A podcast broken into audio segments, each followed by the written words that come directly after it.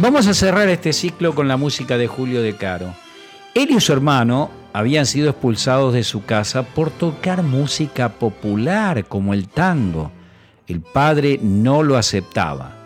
Sin embargo, cuando De Caro ya era una estrella, su música era respetada, tenía calidad, el padre y la madre acompañaban esos conciertos, pero sigilosamente y sin que él lo supiera. Estuvieron casi 20 años sin verse, desde aquel año 17 cuando un grupo de amigos le reclamó que subiera al escenario del Palais de Glass. Y fue así hasta que en 1935 De Caro formó una orquesta de 40 profesores para los bailes de carnaval que organizó la Municipalidad de Buenos Aires en el Teatro Colón.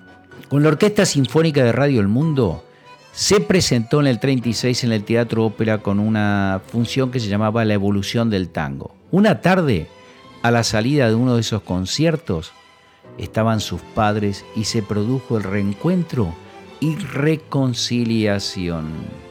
Era el reconocimiento a un artista y también a un capricho, ¿no? El de su padre, que fallecería luego en el año 50 y su madre 11 años después.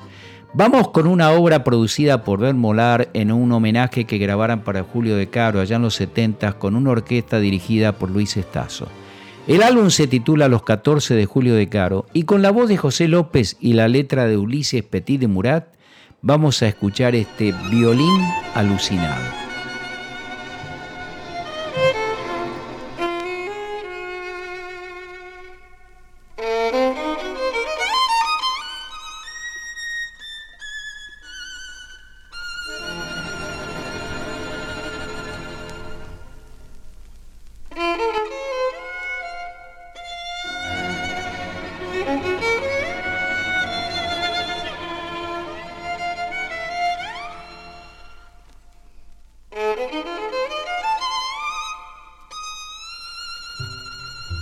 Su voz de noche alada nombra lo que no es ni podrá ser.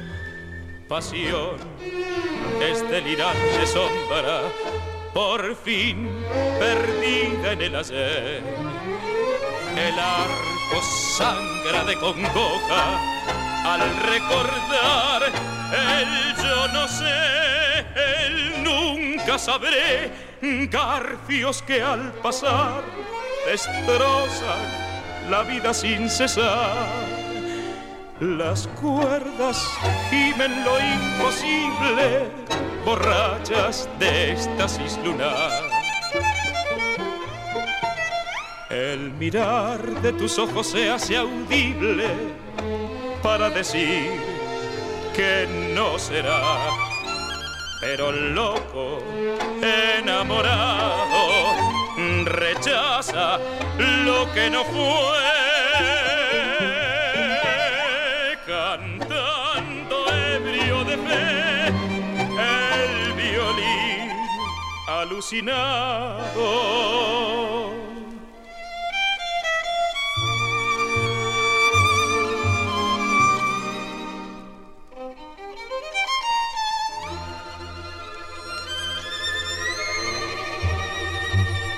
cantando ebrio de fe